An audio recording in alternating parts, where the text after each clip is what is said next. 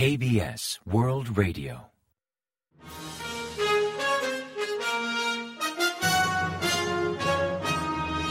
Informativo de KBS World Radio. Bienvenidos un día más al informativo de KBS World Radio. Les habla Javier Castañeda y tras el saludo les avanzamos los principales titulares del día 19 de diciembre. Pyongyang confirma el lanzamiento de un prototipo de satélite espía. Altos cargos norcoreanos rinden homenaje a Kim Jong-il en el onceavo aniversario de su muerte. Seúl afirma que Tokio no podrá intervenir en la península coreana sin consentimiento. Corea valora suprimir la mascarilla en interiores.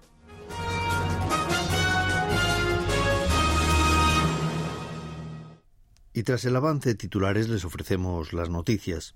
El régimen de Pyongyang ha confirmado que la Administración Nacional de Desarrollo Aeroespacial de su país realizó el día 18 un importante ensayo para la fase final de desarrollo de satélites espía, desde la base de lanzamiento de Dongchangri en la costa oeste. Según informó la Agencia Central de Noticias de Corea del Norte el lunes 19, Pyongyang lanzó un cohete con un ángulo de 500 kilómetros para elevar un prototipo de satélite y probar el rendimiento de los sistemas de fotografía satelital y envío de datos, así como su capacidad de control desde la Tierra.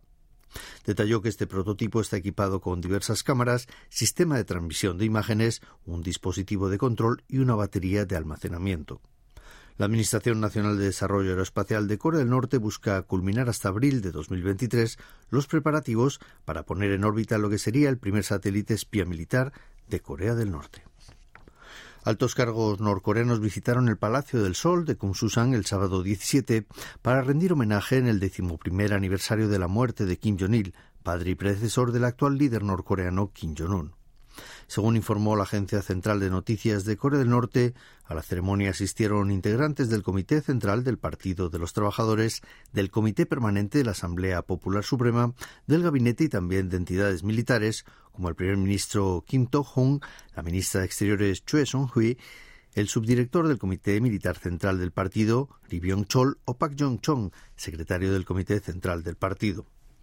En la noticia, la agencia ensalza al difunto líder de Corea del Norte al definirlo como grandioso general que cimentó las bases del país como Estado socialista y sociedad ideal para el pueblo. Sin embargo, en ninguna de las fotos pudo verse a Kim Jong-un ni tampoco a Choi Ryong-hee, presidente del Comité Permanente de la Asamblea Popular Suprema, algo inusual, aun considerado que no era un quinto o un décimo aniversario, fechas que Corea del Norte considera como más relevantes. Pero igualmente en todo Corea del Norte programaron diversas actividades de distinta envergadura en homenaje al difunto líder Kim Jong-il y en muestra de fidelidad al régimen. Japón aumentará su presupuesto de defensa para lograr una mayor capacidad de contraataque, lo que implica cambios en los principios rectores en su política exterior y también de seguridad. Recientemente Tokio hizo este anuncio inquietando a Corea del Sur, pero el Ejecutivo de Seúl afirmó que para que Japón pueda intervenir en la península coreana debería consultar primero con Corea del Sur y antes llegar a un acuerdo. Esta fue la reacción del gobierno surcoreano a la decisión de Japón de reforzar su capacidad militar para realizar contraataques, puntualizando que cualquier acción de Tokio que afecte de algún modo a la seguridad de la península coreana requeriría de un acuerdo previo y del consentimiento de Corea del Sur. El ejército surcoreano también destacó que antes de un hipotético ataque a Corea del Norte por un imprevisto, Japón precisaría la autorización del gobierno surcoreano, pues la Constitución marca que el territorio nacional incluye el que actualmente ocupado por Corea del Norte y por tanto Tokio no podría desplegar tropas ni atacar al norte sin el permiso de Seúl. En cuanto a las alegaciones de Japón de haber incluido los islotes Dogdo como parte de su territorio en documentos oficiales sobre seguridad, el Ministerio de Exteriores y el Ministerio de Defensa surcoreanos citaron respectivamente al ministro plenipotenciario y al agregado militar de la Embajada de Japón en Seúl para presentar una queja oficial y exigir a Tokio que suprima dicho alegato. El Gobierno se inclina actualmente más a favor de suprimir el uso obligatorio de la mascarilla en interiores y todo apunta a un posible cambio a finales de esta semana tras consultarlo con diversos expertos. Ya en Seúl se puede ver gente en interiores con la mascarilla por debajo de la nariz, dejando entrever cierta laxitud en la aplicación de esta pauta. Por tanto, se estima que suprimir la obligatoriedad de las mascarillas en interiores no supondría un gran inconveniente para los ciudadanos, aunque otros opinan que deben mantenerse ciertas medidas aunque sean básicas. Así, las autoridades sanitarias podrían plantear ir desactivando por fases la obligatoriedad de llevar mascarilla en interiores. El primer paso sería dejar el uso como una recomendación, excepto en medios de transporte público y en hospitales. Por lo pronto se estima que dicha medida llegará en 2023 alrededor del puente de Año Nuevo Lunar, siempre considerando los índices de contagio y la tasa de vacunación del país. El lunes 19, Corea del Sur reportó 26.622 casos nuevos de COVID-19, unos mil más que la semana anterior, y 535 enfermos graves a nivel nacional, con más de 500 personas por segundo día consecutivo. Según las autoridades sanitarias, este último dato será una variable importante a la hora de decidir si suprimir o no el uso obligatorio de mascarilla en interiores, al que se suma el objetivo gubernamental de elevar hasta el 75% la tasa de vacunación de refuerzo a grupos considerados como de riesgo, que podrían ser los ciudadanos de edad avanzada, internos en centros hospitalarios o aquellos con patologías previas. En este contexto explicaron que no fijarán una fecha concreta por el momento para suprimir la obligatoriedad de usar mascarilla, pues han de considerar diversas variables, como los repuntes de noviembre y de diciembre, así como el surgimiento de nuevas variantes de coronavirus, como la llamada BN.1, y considerando todos esos factores, urgieron a la población a ponerse una dosis de refuerzo de última generación o bivalente.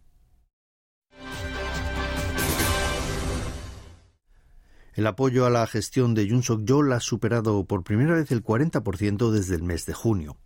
Así lo refleja una encuesta realizada la tercera semana de diciembre entre 2.509 ciudadanos mayores de 18 años, un 41,1% de los cuales dijo apoyar la gestión del presidente, frente al 56,8% que opinó lo contrario, con una mejora de 2,7 puntos porcentuales respecto a la semana anterior.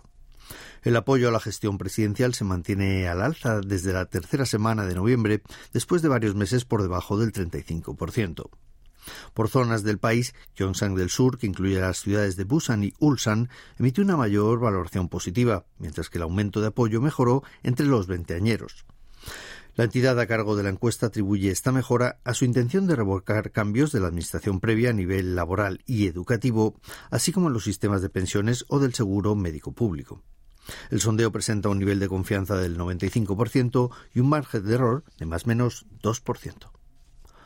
El Gobierno ha decidido prorrogar hasta abril de 2023 la rebaja del impuesto sobre combustibles y hasta junio la del impuesto especial sobre consumo, inicialmente previstas hasta finales de año. En cuanto al impuesto sobre combustibles, mantendrá el descuento del 37% a gas licuado y a diésel hasta el mes de abril, aunque reducirán al 25% la rebaja sobre la gasolina ante la relativa estabilidad en el precio de este combustible. Así, los contribuyentes pagarán 205 wones menos que el precio original, pero 99 wones más que con el descuento actual. También definirán medidas estrictas para evitar posibles monopolios en el mercado de combustibles, tales como limitar el volumen mensual de oferta de gasolina o prohibir a los distribuidores discriminar clientes, negándose a proveer sin motivo concreto o a favorecer con mayor cantidad a una empresa en particular. Ignorar dichas normas será sancionado con hasta tres años de prisión o multas de hasta 100 millones de wones. Además, mantendrá la rebaja del 30% del impuesto especial sobre consumo hasta finales de junio de 2023, al igual que la rebaja del 15% del mismo impuesto a combustibles para generación eléctrica.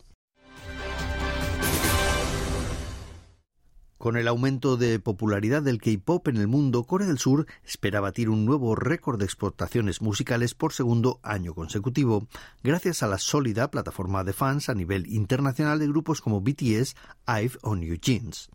Según informó el Servicio Nacional de Aduanas, entre enero y noviembre de 2022, las exportaciones de discos totalizaron casi 215,7 millones de dólares, registrando un aumento del 5,6% respecto al mismo periodo del año anterior. Por destinos durante los primeros 11 meses del año, Japón fue el país al que Corea exportó más discos, seguido de China y de Estados Unidos. Otros de los principales destinos fueron Taiwán, Tailandia, Holanda, Alemania, Hong Kong, Indonesia y Francia, mientras que como novedad figuran Malta, Maldivas, Islandia y Sri Lanka, entre otros. Como discos más vendidos en el extranjero se incluyen Proof de BTS y Maxident de Stray Kids, con más de 3 millones de copias, mientras que los álbumes de otras bandas como Blackpink, NCT Dream y Seventeen también superaron los 2 millones de álbumes. Entre los grupos revelación de 2022 destaca IVE, la máxima sorpresa del año, que logró la triple corona con Eleven, Love Drive y Afterlife.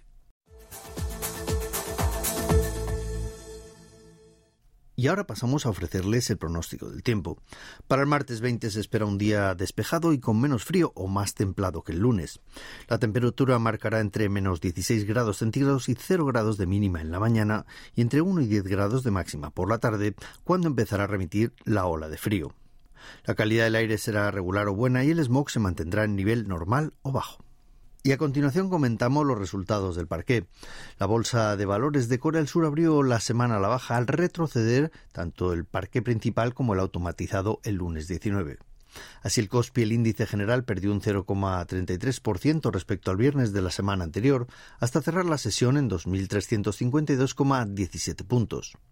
En tanto, el COSDAC, el parque automatizado, bajó un 0,03%, culminando la sesión en 717,22 unidades. Y en el mercado de divisas la moneda surcoreana se apreció frente a la estadounidense, que bajó 2,5 unidades hasta finalizar operaciones en 1.302,9 wones por dólar.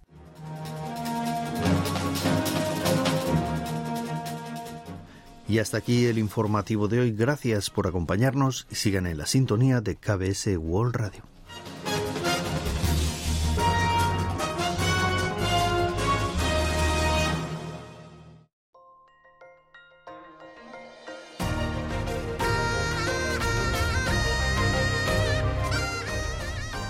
Acaban de escuchar el podcast de KBS World Radio. Hay muchos más contenidos en word.kbs.co.kr barra Spanish. Gracias por seguir en sintonía. KBS World Radio.